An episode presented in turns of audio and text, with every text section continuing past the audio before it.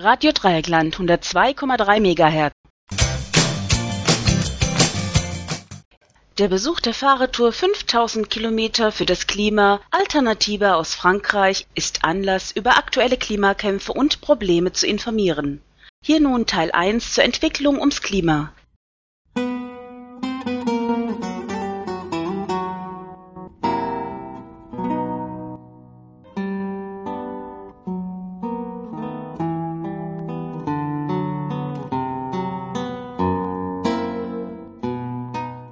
Wirkungen der Klimaveränderung sind real und geschehen jetzt. Schwinden des Eismeers, Abbrüche an Eisschilden, langsames Verschwinden von Inseln und Küstenregionen, ausgedehnte Dürren in Afrika und so weiter.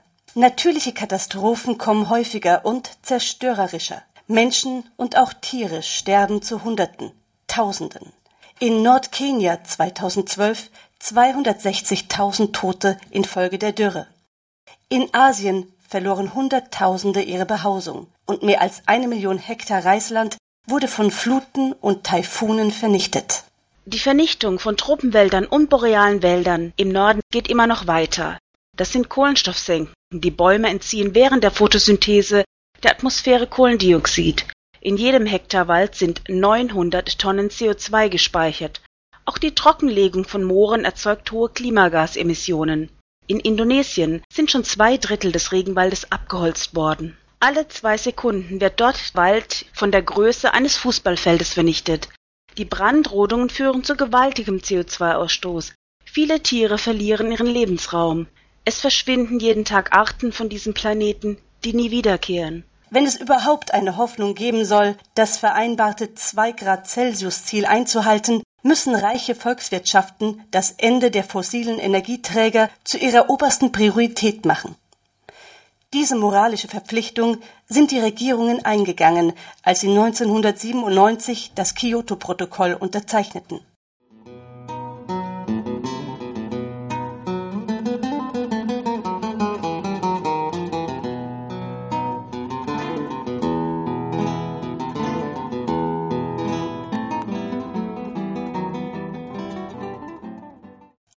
Handel sticht Klima. Ein Jahr nach der Unterzeichnung der Klimarahmenkonvention der UNO in Rio durch zahlreiche Regierungen, darunter die USA, wurde NAFTA, das nordamerikanische Freihandelsabkommen, unterschrieben. USA, Kanada, Mexiko, einige Länder in Südamerika unterzeichneten nicht. Eine starke Koalition aus nordamerikanischen Arbeitnehmer- und Umweltverbänden stemmte sich gegen NAFTA, Sie wussten, dass es eine Absenkung der Arbeits- und Umweltstandards bringen würde. Die öffentliche Meinung war tief gespalten.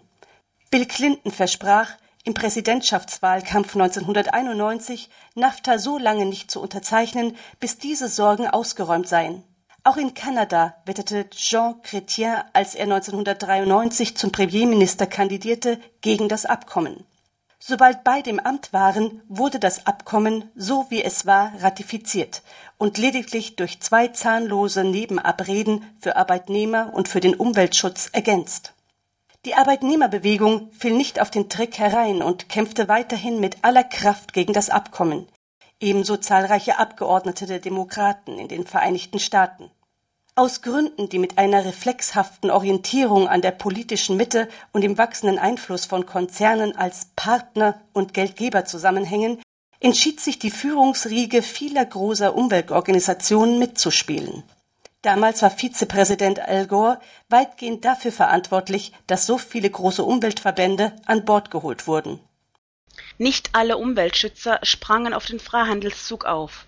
Greenpeace, Friends of the Earth, der Sierra Club und viele kleine Organisationen wehrten sich weiter gegen NAFTA, aber das störte die Regierung Clinton nicht, die hatte erreicht, was sie wollten.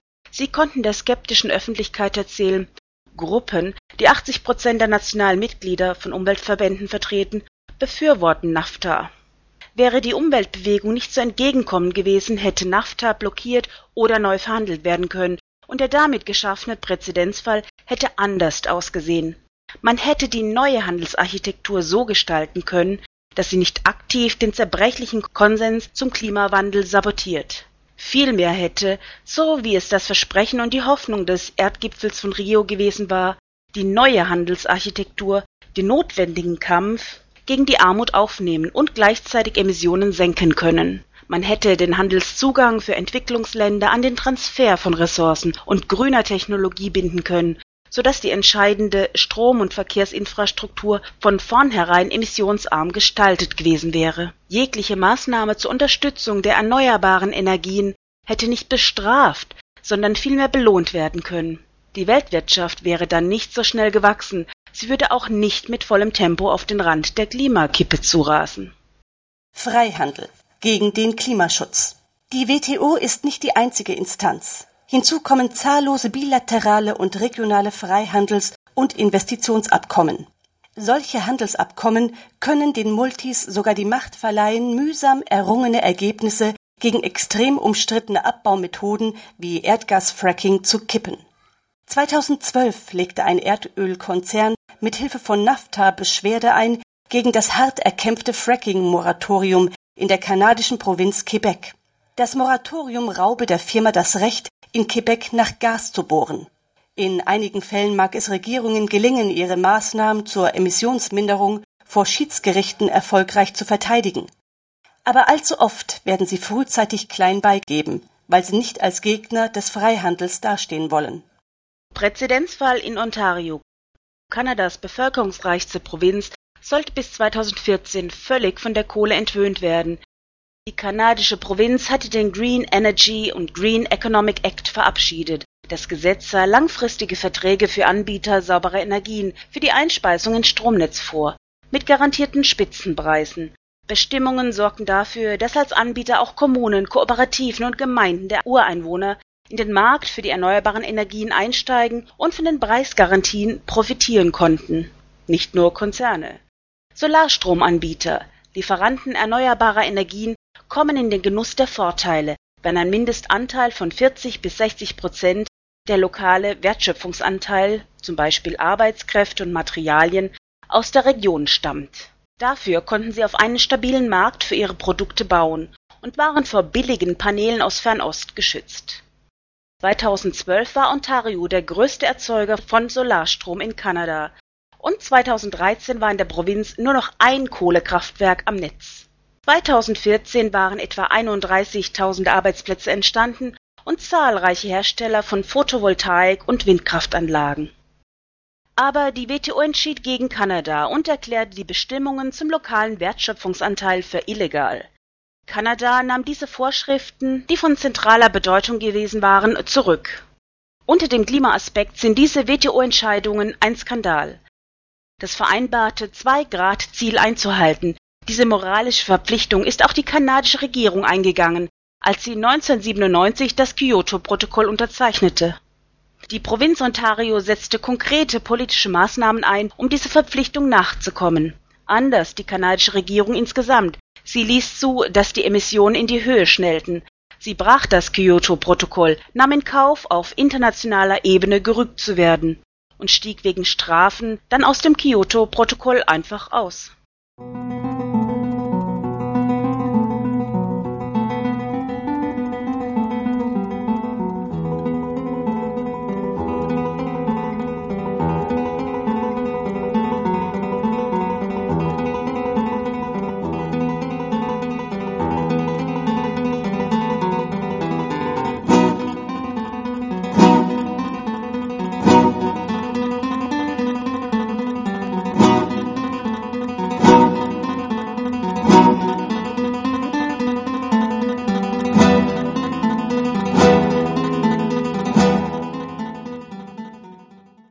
Den USA.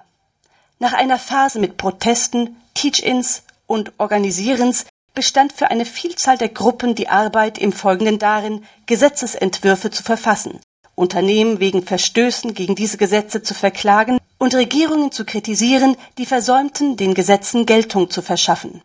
Es war eine Bewegung von Anwälten, Lobbyisten und UN-Gipfelhoppern geworden, die sich als die eigentlichen Experten gerierten und die auch mit Vertretern des gesamten politischen Spektrums zu mauscheln begangen. Solange weiterhin Siege errungen wurden, schien diese Insider-Strategie zu funktionieren. Im selben Jahrzehnt wurde eine extreme Ideologie des freien Marktes zur Sprache, in der die Eliten sich verständigten und wurde zum Diskurs der Macht. Vielleicht ließen große Teile der breiten Öffentlichkeit sich nicht überzeugen, aber viele reiche Umweltorganisationen, die sich an den Zugang zur Macht und an generöse Unterstützung durch große elitäre Stiftungen gewöhnt hatten, waren zur Konfrontation nicht bereit. Wir haben uns nicht mit Reagan arrangiert. Wir setzen unsere Arbeit in einem System fort, aber wir hätten das System verändern müssen und die Probleme an der Wurzel anpacken müssen. Wenn die antistaatliche Logik des Markttriumphalismus, Marktradikalismus offen bekämpft worden wäre, hätte die ökologische Bewegung sich selbst an den Rand katapultiert. In den 1980er Jahren veränderte sich das noch mehr. Mit Reagans Einzug ins Weiße Haus und dem Aufstieg vieler Think-Tank-Ideologen in einflussreiche Positionen seiner Regierung wurden die Torpfosten nach rechts verschoben. Industrienahe Wissenschaftler leugneten jegliche Umweltschäden, von den Folgen sauren Regens bis hin zum Klimawandel. Das Verbot und die strikte Regulierung schädlicher industrieller Methoden, bis dahin war es noch parteiübergreifende Praxis, wurde nun zum Symptom erklärt, zu einer Anordnungs- und Kontrollstruktur im Umweltschutz. Den ökologischen Bedenkträgern wurde vorgeworfen, Umweltängste zu schüren, um eines größeren Zieles willen, und das sei die zentrale Planung und Kontrolle der Gesellschaft. Die Notwendigkeit, auf Umweltbedrohungen mit strikter Regulierung zu reagieren, landete auf der Müllhalde der Geschichte.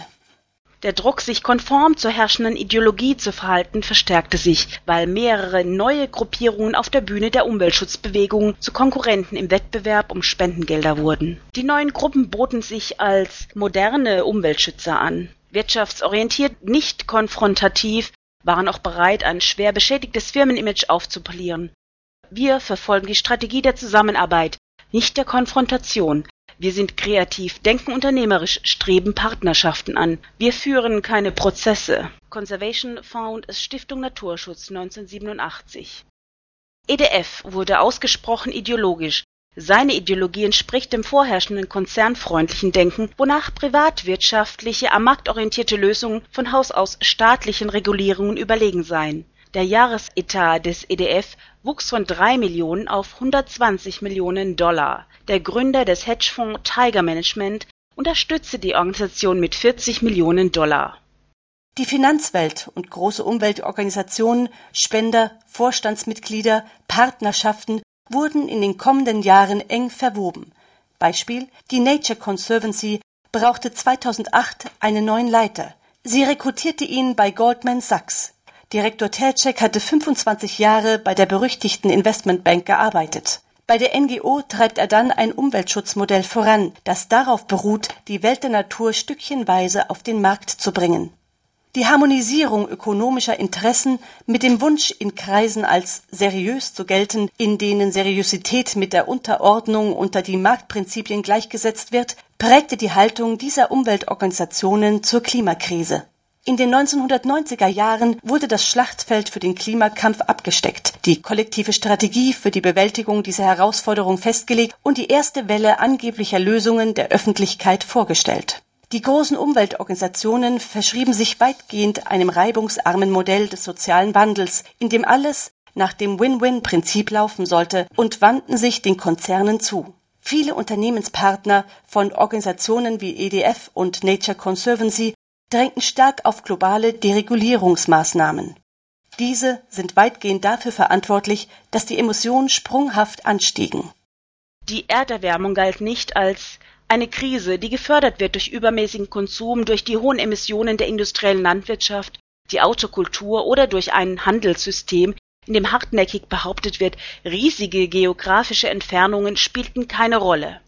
Die wahren Wurzeln des Übels die die Veränderung unserer Lebens- und Arbeitsweisen, unserer Ess- und Einkaufsgewohnheiten erfordert hätten, wurden nicht benannt. Stattdessen wurde der Klimawandel als ausschließlich technisches Problem dargestellt, mit einem unerschöpflichen Potenzial gewinnträchtiger Lösungen innerhalb der Marktwirtschaft. Mitarbeiter internationaler Klimabehörden vertreten die Ansicht, eine Politik, die den Konsum beschränke, können wir einfach nicht machen. Dies wurde meist mit Vertrauen in die Märkte begründet. In den Jahren 2000 bis 2010 war der Diskurs über das Klima eine elitäre Angelegenheit.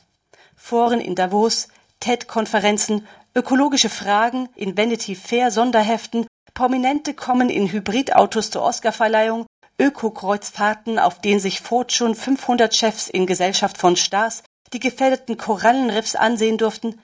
Es gab keine erkennbare Klimabewegung, die die Aktivisten in der Bürgerrechts-, Antikriegs- oder Frauenbewegung als solche bezeichnen würde. Es gab gelegentlich medienfreundliche Spektakel, doch kaum Massendemonstrationen, keine zornigen Anführer. Gelegentlich wurden wir aufgefordert, Petitionen zu unterzeichnen, Briefe zu schreiben, für eine Stunde das Licht auszuschalten, eine riesige Sanduhr aus Menschen zu bilden, die man vom Flugzeug aus fotografieren konnte. Und stets wurden wir gebeten, den großen Umweltorganisationen Geld zu spenden, die angeblich gerade an der Schwelle zu einer Lösung für die Klimakrise standen. Die normalen, nicht zur Prominenz gehörenden Menschen sollten von ihrer Macht als Konsumenten Gebrauch machen, indem sie auf neue, aufregende Weise mehr konsumierten, nicht weniger. Um das schlechte Gewissen wieder reinzuwaschen, konnten wir auf einer der vielen grünen Websites die praktischen Kohlenstoffrechner anklicken und unseren ökologischen Fußabdruck mit Geldspenden kompensieren.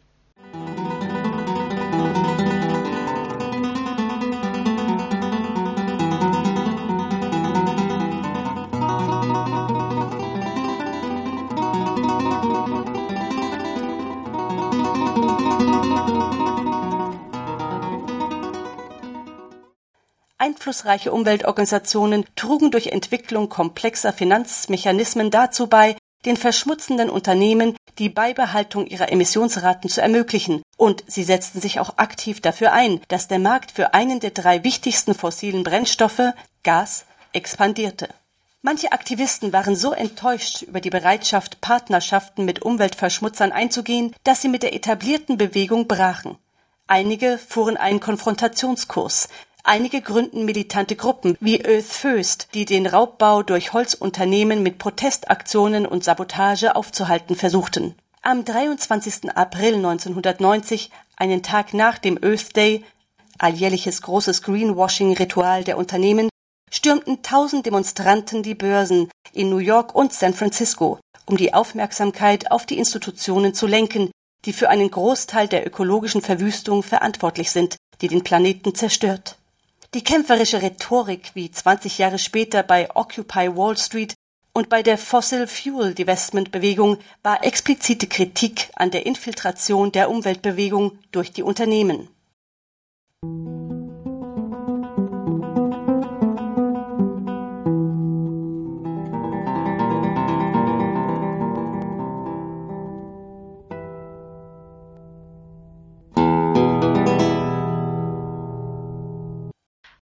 Handel mit Verschmutzungsrechten.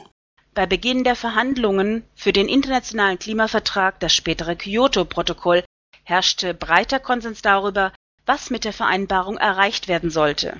Die reichen Industrieländer verantwortlich für den Löwenanteil, größten Anteil der bisherigen Emissionen, sollten die Führung übernehmen, ein Ziel festlegen und dann ihre Emissionen systematisch senken. Doch als die Vertreter der US-Regierung Clinton zu den Verhandlungen kamen, schlugen sie einen anderen Weg vor, die Schaffung eines internationalen Handelssystems für Emissionen.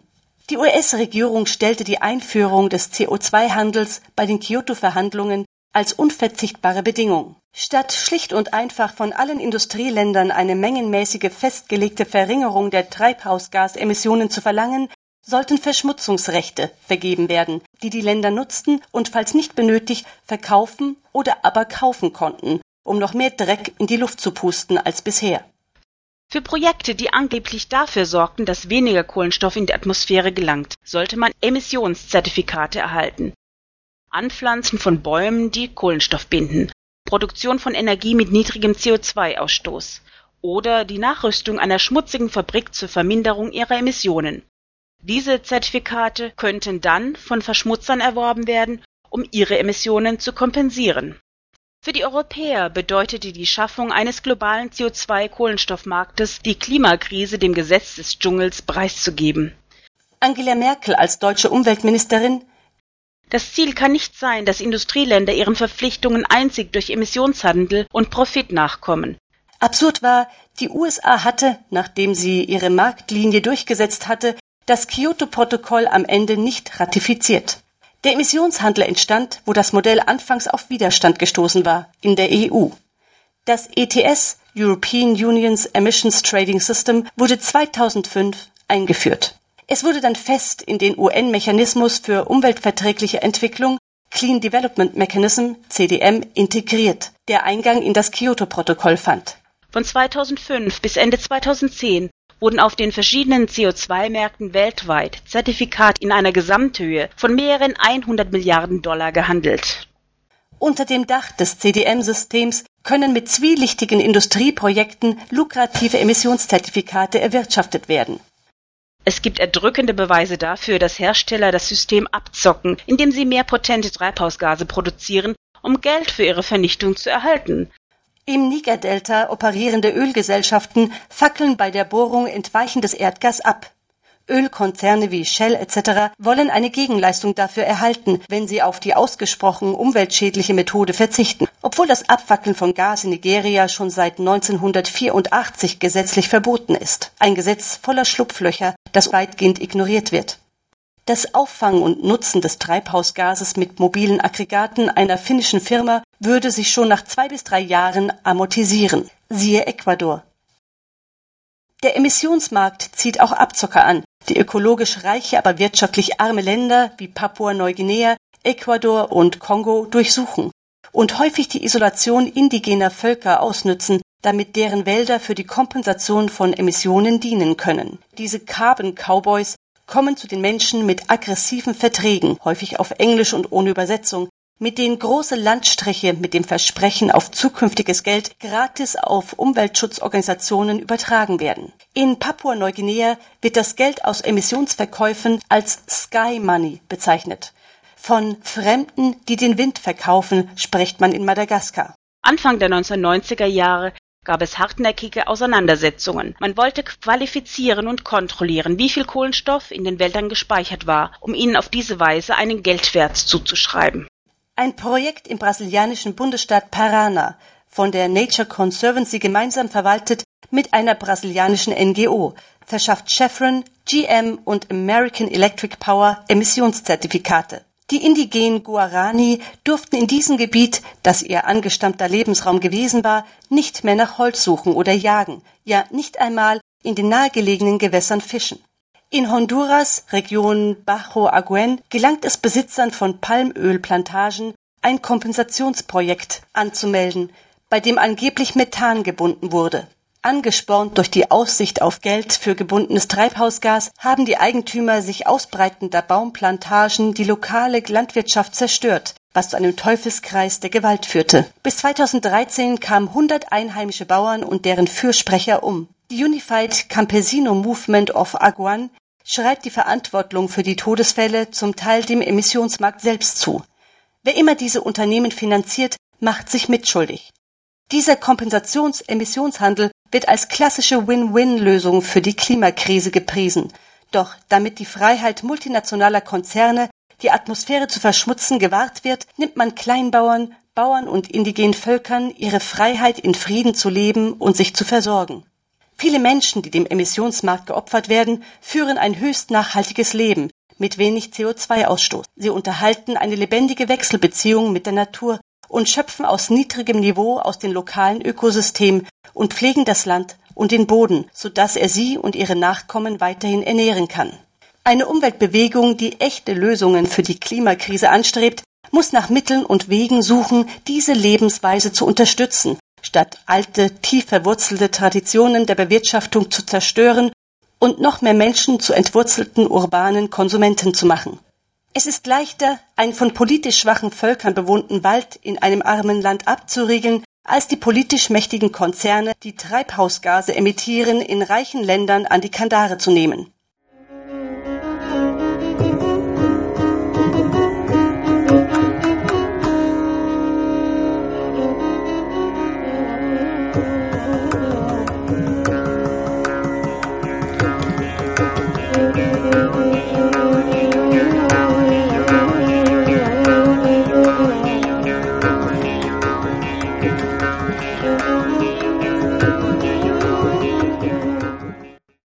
Allerbesten Umweltprojekte sind als Antwort auf die Klimakrise untauglich, wenn sie mit dem Finanzierungsmodell arbeiten. Für jede Tonne CO2, die dort nicht in die Atmosphäre freigesetzt wird, kann hier ein Industrieunternehmen eine Tonne CO2 in die Luft blasen und aufgrund von Ausgleichszertifikaten behaupten, die von ihm verursachte Umweltverschmutzung sei neutralisiert. Ein Schritt vorwärts, ein Schritt zurück. So treten wir bestenfalls auf der Stelle. Es gibt andere, weitaus effektivere Wege zur Finanzierung einer ökologischen Entwicklung als den internationalen Emissionshandel. Die Bäume, die jetzt dem CO2-Ausgleich dienen, machen es möglich, dass die Umweltverschmutzung anderswo stattfindet. Es könnte krass heißen, alles ist von allem getrennt. Eine neue Wirtschaft wurde konstruiert, in der der Baum kein Baum ist, sondern lediglich eine Kohlenstoffsenke, benutzt von Leuten tausende Kilometer entfernt zur Beruhigung unseres Gewissens und zur Forderung unseres Wirtschaftswachstums. Der Emissionshandel selbst hat nach eigenen Maßstäben als Markt versagt. In Europa begannen die Schwierigkeiten durch die Vergabe von Unmengen billiger Kohlenstoffzertifikate. Der neue Emissionsmarkt ertrank förmlich in Zertifikaten, was zur Folge hatte, dass der Preis für die CO2-Verschmutzung dramatisch fiel. 2013 wurde eine Tonne CO2-Verschmutzungsrecht für weniger als vier Euro gehandelt. Der Zielpreis belief sich auf 20 Euro. Willkürlich und damit nicht auf der Basis der höheren Kosten, einschließlich von externen Kosten gerechnet. Damit gab es kaum noch Anreiz, aus schmutziger Energie auszusteigen, technologisch umzurüsten.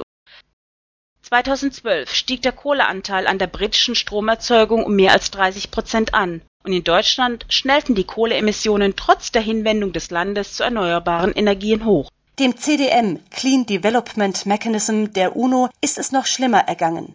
Es ist im Wesentlichen zusammengebrochen. Schwache Emissionsziele und der wirtschaftliche Abschwung in den reichen Ländern führten zwischen 2008 und 2013 bei den Emissionszertifikaten zu einem Preisverfall um 99 Prozent. In den sieben Jahren, seit es besteht, hat das ETS nicht zu einer Reduktion der Treibhausgasemission geführt.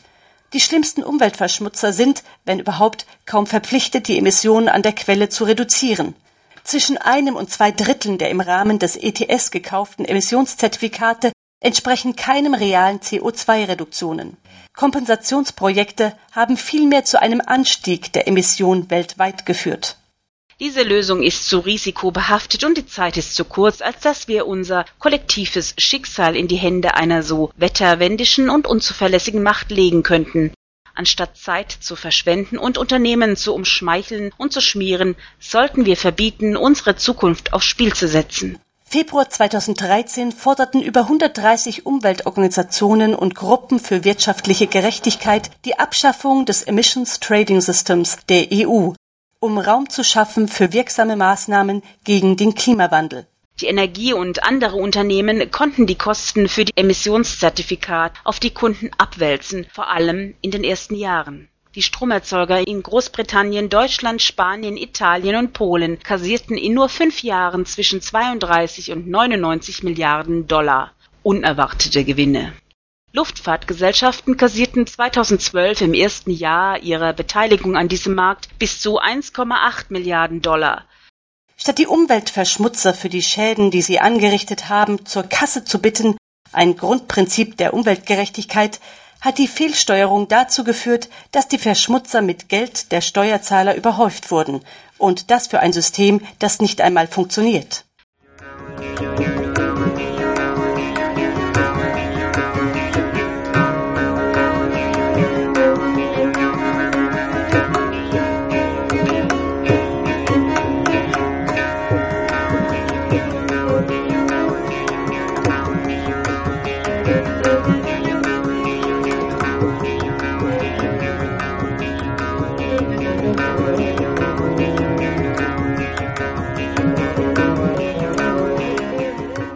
In den USA enthielten die Gesetze zum Emissionshandel, in Obamas erster Amtszeit in beiden Häusern des Kongresses diskutiert, nicht nur alle Irrtümer der EU und UN-Emissionshandelssysteme, sondern zusätzlich noch eigene. Die Gesetzesvorschläge wurden erarbeitet von einer Koalition USCAP, United States Climate Action Partnership und EDF. Dazu gehörten die großen Umweltverschmutzer General Electric, Dow Chemical, Alcoa, ConocoPhillips, BP, Shell, Kohleriese, Duke Energy, DuPont und viele andere. Der Emissionshandel, der schließlich von der USCAP vorgeschlagen wurde, gepriesen als historischer Kompromiss zwischen Umweltschützern und der Industrie, strotzte vor Zugeständnissen und Schlupflöchern, sah so viel CO2-Freibeträge vor, dass damit 90 Prozent der Emissionen von Stromerzeugern, auch Kohlekraftwerke, abgedeckt waren. Sie würden in dieser Höhe weiter emittieren, ohne dafür einen Preis zu zahlen. Diese Freibeträge bei der Verbrennung von Kohlenstoff bzw. der Handel damit waren im Grunde Bestechung. Die Unternehmen in der USCAP hatten kein Interesse an Regulierung der Emissionen. Der Kompromiss, über den die Fossilindustrie jubeln konnte, hätte nicht die Chance gehabt, dass die Erderwärmung unter zwei Grad Celsius bleibt.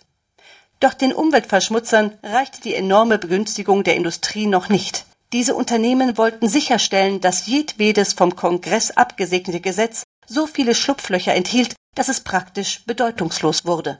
Emissionshandel war der beste Weg, auszuschließen, dass ein neu gewählter Präsident über die Environmental Protection Agency EPA feste Obergrenzen für die Emission der Kohleindustrie einführen könnte.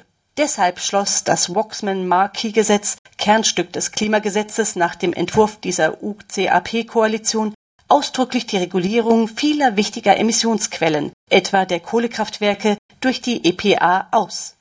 Im Sommer 2009 änderte sich dann das politische Klima. Die Wirtschaft steckte immer noch in tiefen Schwierigkeiten.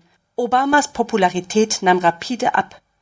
Eine neue politische Kraft trat ins Rampenlicht.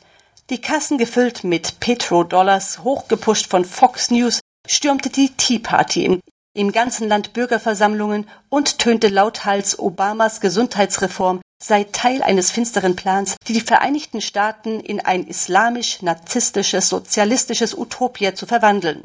Nach kürzester Zeit gab Obama zu verstehen, dass er wohl keinen weiteren großen Kampf um ein Gesetz führen werde. ConocoPhillips richtete eine spezielle Website ein, auf der die Besucher sowie die rund 30.000 Mitarbeiter der Firma aufgefordert wurden, dem Gesetzgeber mitzuteilen, dass sie das Klimagesetz strikt ablehnten. Eine Gesetzgebung zum Klimawandel wird zu höheren direkten Energiekosten für die amerikanische Durchschnittsfamilie führen. Sie könne einen Nettoverlust von über zwei Millionen Arbeitsplätzen pro Jahr in den USA mit sich bringen. BP das Klimagesetz sei Zeit- und Geldverschwendung, enthalte eine Fülle von Zugeständnissen und Subventionen und würde den klammen Konsumenten nur höhere Energiekosten aufbürden. Es habe überhaupt keinen Nutzen für die Umwelt. Während die großen Umweltschutzorganisationen glaubten, sie wären Teilnehmer eines ausgebufften Insiderspiels, wurden sie in großem Stil ausgebremst. Diejenigen von ihnen, die in der USCAP saßen, missdeuteten die politische Landschaft auf katastrophale Weise. Sie entschieden sich für ein kompliziertes Verfahren, um den Klimawandel anzugehen, eines, das weitaus effektivere Strategien verhindert hätte, weil es für die großen Schadensverursacher attraktiv war. Sie mussten dann feststellen, dass für die Verschmutzer die beste Klimapolitik der Verzicht auf Klimapolitik war. Im Januar 2010 ging der Gesetzesentwurf im Senat unter. Er hat den Gedanken an praktischen Klimaschutz bei vielen in Misskredit gebracht.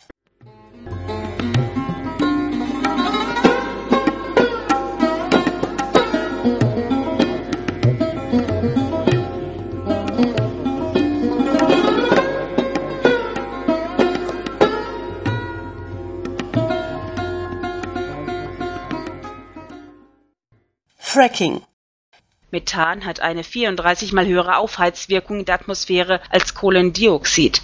Der Treibhauseffekt von Methan ist in den ersten 10 bis 15 Jahren nach seiner Freisetzung noch stärker, in Wirklichkeit 86 mal höher als der von Kohlendioxid.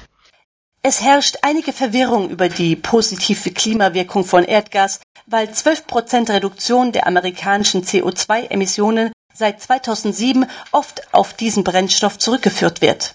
Dies lässt jedoch außer Acht, dass die US-Methanemissionen sehr wahrscheinlich unterschätzt werden, da die flüchtigen Methanemissionen extrem schlecht dokumentiert sind. Die Methanemissionen bei gefracktem Erdgas liegen um mindestens 30 Prozent höher als bei konventionellem Gas. Beim Fracking entweicht in allen Phasen der Produktion, Verarbeitung, Lagerung und Lieferung Methan. Wenn man die Energiequellen Kohle und gefracktes Gas über ihren ganzen Lebenszyklus hinweg betrachtet, liegt gefracktes Gas etwa gleich auf mit der Kohle. Jegliche Klimagewinne durch den Schiefergasboom werden durch Austrittemissionen des hochwirksamen Methans neutralisiert, auch durch die Tendenz, Wind- und Solarenergie durch billiges Erdgas zu ersetzen. Und weil die Kohle in den Vereinigten Staaten durch Erdgas ersetzt wird, gehen die Kohleunternehmen dazu über, ihr schmutziges Produkt Kohle einfach nach Übersee zu exportieren.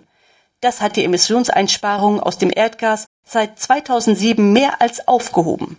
Die riesigen Exportterminals für Flüssiggas, die derzeit in Australien, Kanada und in den Vereinigten Staaten geplant oder errichtet werden, sollen für das nächste halbe Jahrhundert in Betrieb sein.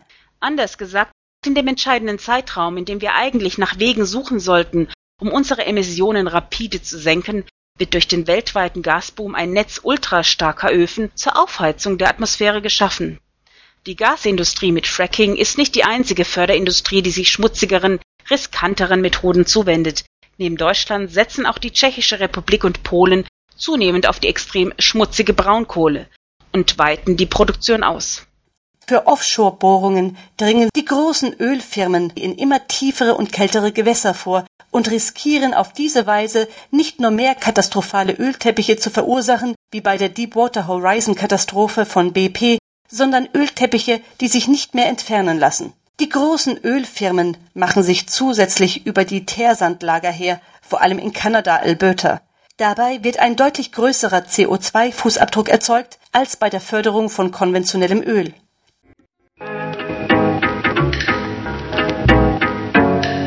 Die Zeit läuft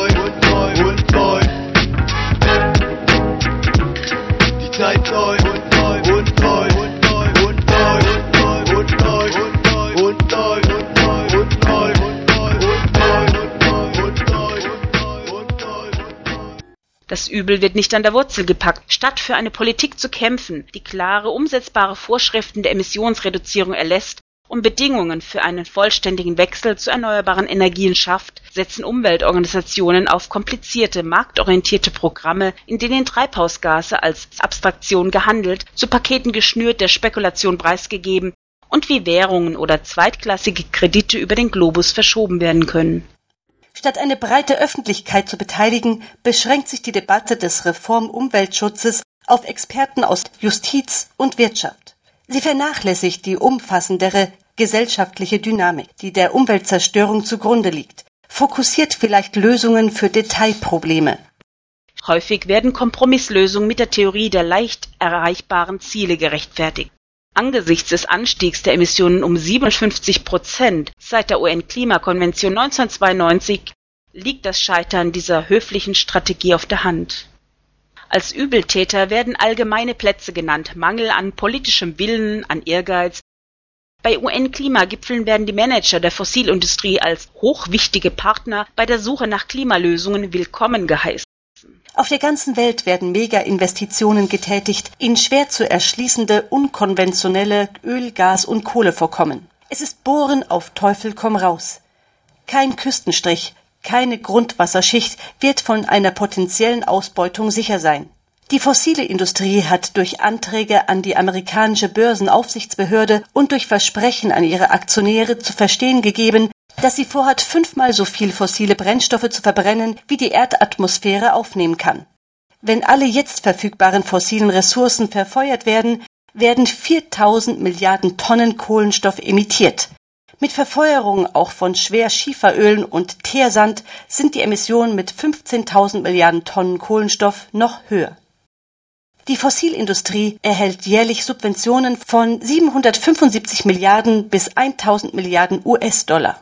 Sie dürfen auch noch unsere gemeinsame Atmosphäre als kostenlose Mülldeponie nutzen.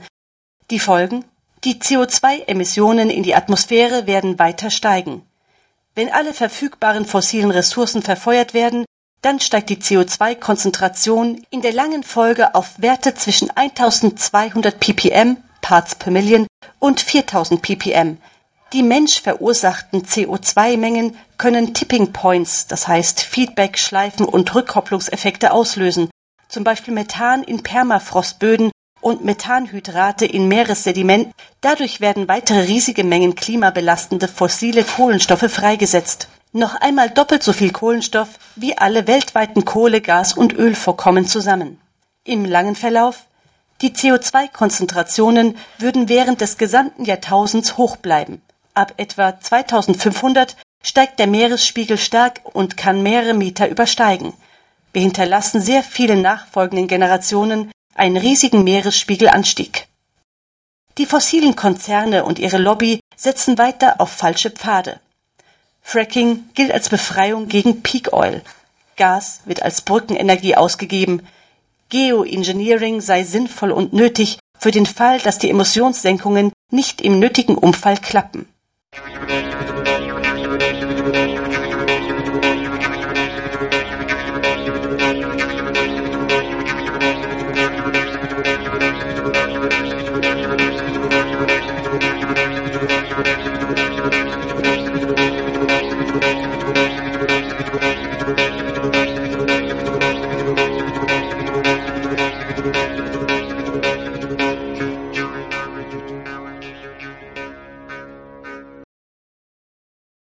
Geo-Klima-Engineering. Ausgang ist eine Technologie-Ideologie. Wir werden zu auftretenden Problemen jeweils schon noch eine passende Technik erfinden. Geoengineering bietet für nur wenige Milliarden Dollar pro Jahr eine Antwort auf die Sorge wegen der Erderwärmung. Newt Gingrich.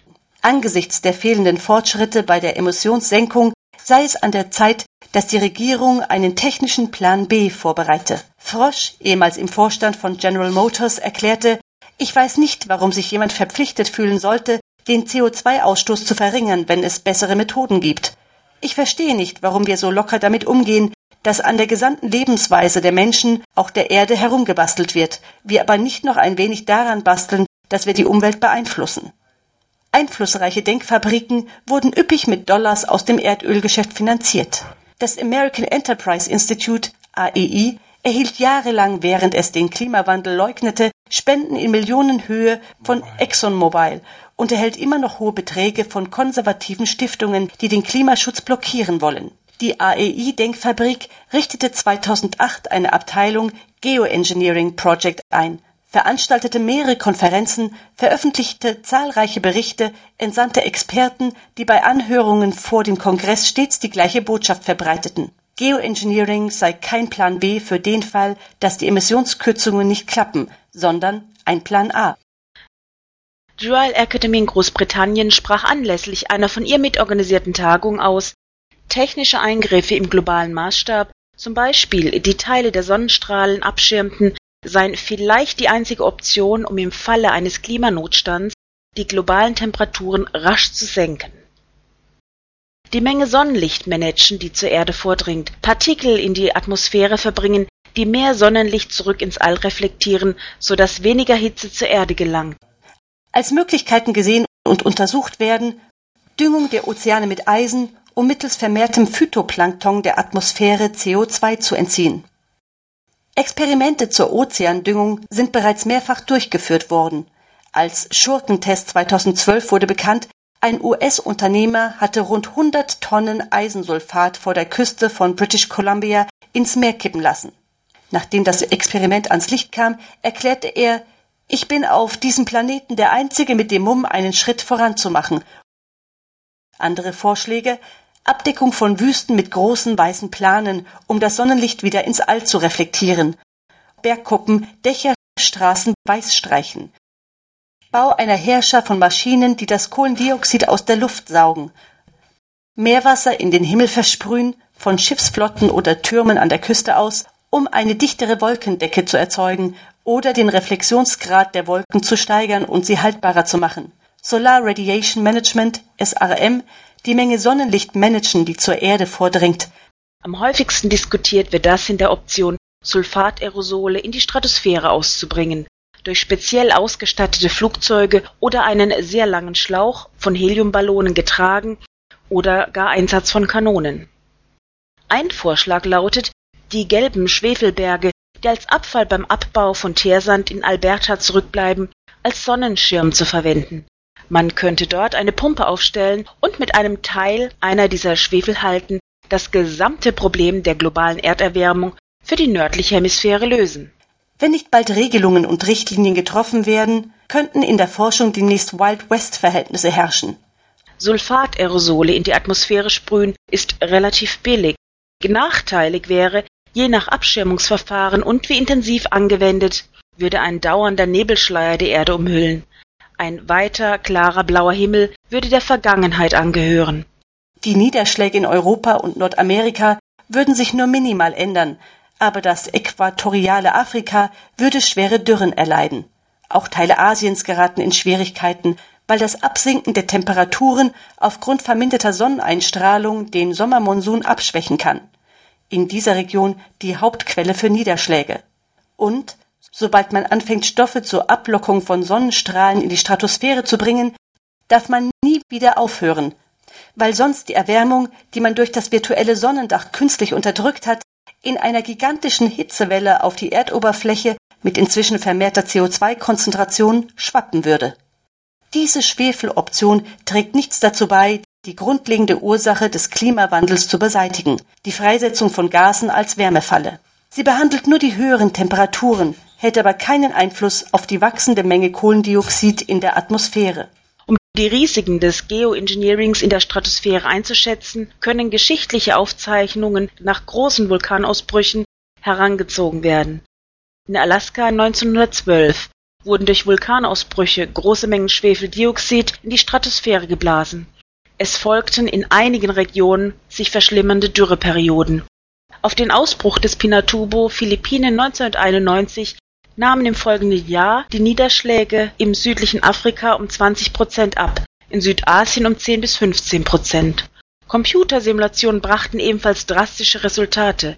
Injektionen von Schwefeldioxid würden den asiatischen und afrikanischen Sommermonsum stören und die Niederschläge für die Lebensmittelversorgung von Milliarden Menschen reduzieren. Solar Radiation Management führt eventuell zu Klimaveränderungen, die schlimmer sind als die ohne SRM-Option, räumt ein Bericht der Royal Society über Geoengineering ein.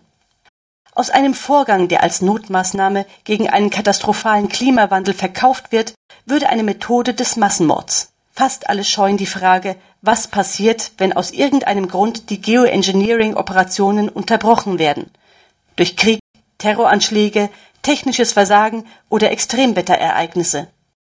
Oder was werden soll, wenn der echte Pinatubo-Vulkan ausbricht? Wollen wir wirklich eine weltweite Eiszeit, eine Schneeballerde riskieren? Wenn Geoengineering jemals eingesetzt werden sollte, dann mit großer Sicherheit in einer Atmosphäre kollektiver Panik, in der wenig Zeit für ruhiges Nachdenken bleibt. Nur außerhalb einer Krisenatmosphäre können wir eine zukunftstaugliche Ethik entwickeln und die Risiken der Anwendung von Geoengineering sollten wir in eine rapide Klimaveränderung hineingeraten vernünftig bewerten. Schwefel hoch am Himmel, um die Temperaturen zu senken, Wolkenimpfungen, um die dadurch verursachten Dürren zu bekämpfen, Ozeandüngung als verzweifelter Schachzug gegen die Versauerung der Meere, CO2-Staubsauger für den Geomüll. Diese Techniken reagieren auf das durch Verschmutzung gestörte Gleichgewicht mit Maßnahmen, die eine Selbstregulierung des Ökosystems noch schwieriger machen. Wir bräuchten Maschinen, die unentwegt Schadstoffe in die Stratosphäre pumpen und könnten erst dann damit aufhören, wenn wir neue Maschinen erfunden hätten, die schon vorhandene Schadstoffe aus den unteren Schichten der Atmosphäre saugen. Diese müssten wir dann einlagern und die Mülldeponie bis in alle Ewigkeit überwachen, wobei die Lagerstätten geomorphologisch nie ganz sicher sind und ein Entweichen nicht kontrollierbar ist. Die Erde, unser Lebenserhaltungssystem, würde selbst lebensrettende Maßnahmen benötigen, rund um die Uhr und sieben Tage die Woche an Maschinen angeschlossen, um nicht zum Monster zu werden, das sich gegen uns wendet. Und die Risiken wachsen, weil wir es mit mehreren Ländern zu tun haben, die gleichzeitig Geoengineering-Maßnahmen starten könnten und damit unbekannte und unvorhersehbare Wechselwirkungen auslösen.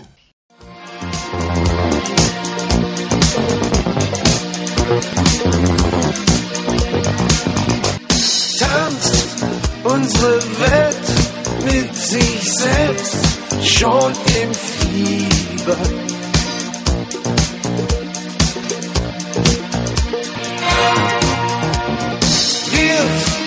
nur noch Staub und Gestein ausgebrannt, alle Zeit auf der Erde sein.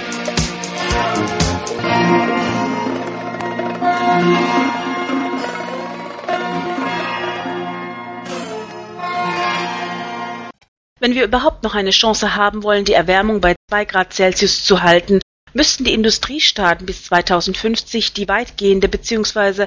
vollständige Abkehr von fossilen Brennstoffen vollzogen haben. In der Zeit von 2011 bis 2049 dürfen wir nur noch 565 Milliarden Tonnen Kohlenstoff verbrennen.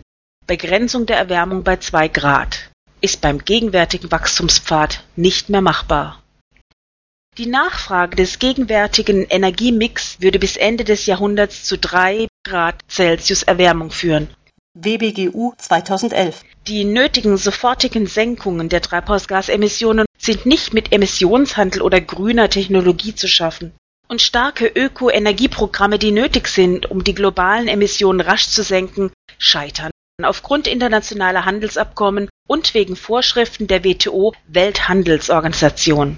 Davon, ob es den Industrienationen gelingt, ihre Emissionen noch in diesem Jahrzehnt um acht Prozent bis zehn Prozent pro Jahr zu senken, hängt ab, ob wir dasselbe im nächsten Jahrzehnt von Schwellenländern wie China oder Indien verlangen können. Davon wiederum hängt ab, ob die Menschheit innerhalb eines gemeinsamen CO2-Budgets bleibt, das eine 80-prozentige Chance bietet, die Erderwärme unterhalb einem von unseren Regierungen als unannehmbar gefährlich bezeichneten Niveau zu halten. Wir haben nicht noch ein paar Jahrzehnte Zeit, über die Veränderungen zu diskutieren, die wir haben wollen, und können uns nicht mit dem einen oder anderen Erfolg zufrieden geben. Zur Sendung trugen unter anderem bei Naomi Klein 2015 die Entscheidung Kapitalismus versus Klima. Mujib Latif, Klimaforscher, bringen wir das Klima außer Takt.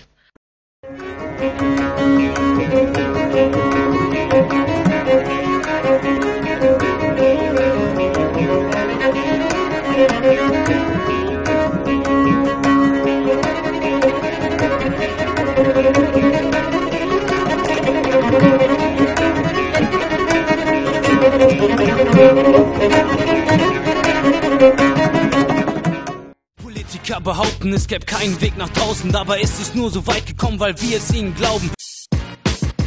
Wollt ihr wirklich einfach nur weiter zusehen? Es wird ein schwieriger Weg und die Welt ist verloren, solange man ihn nicht geht. Statt Kohlekraft und AKWs, Sonne, Wind und Wasserkraft zusammen vereint, decken mehr des Energiebedarfs, als es einem scheint. Doch Erdwärme und Biomasse, die uns auch an bedeckten Tagen nicht frieren lassen. Und das Produkt dieses Dreamteams ist auch speicherbar. Doch all diese Erkenntnisse nützen uns nicht viel, solange Politik und Wirtschaft nicht dabei mitspielen.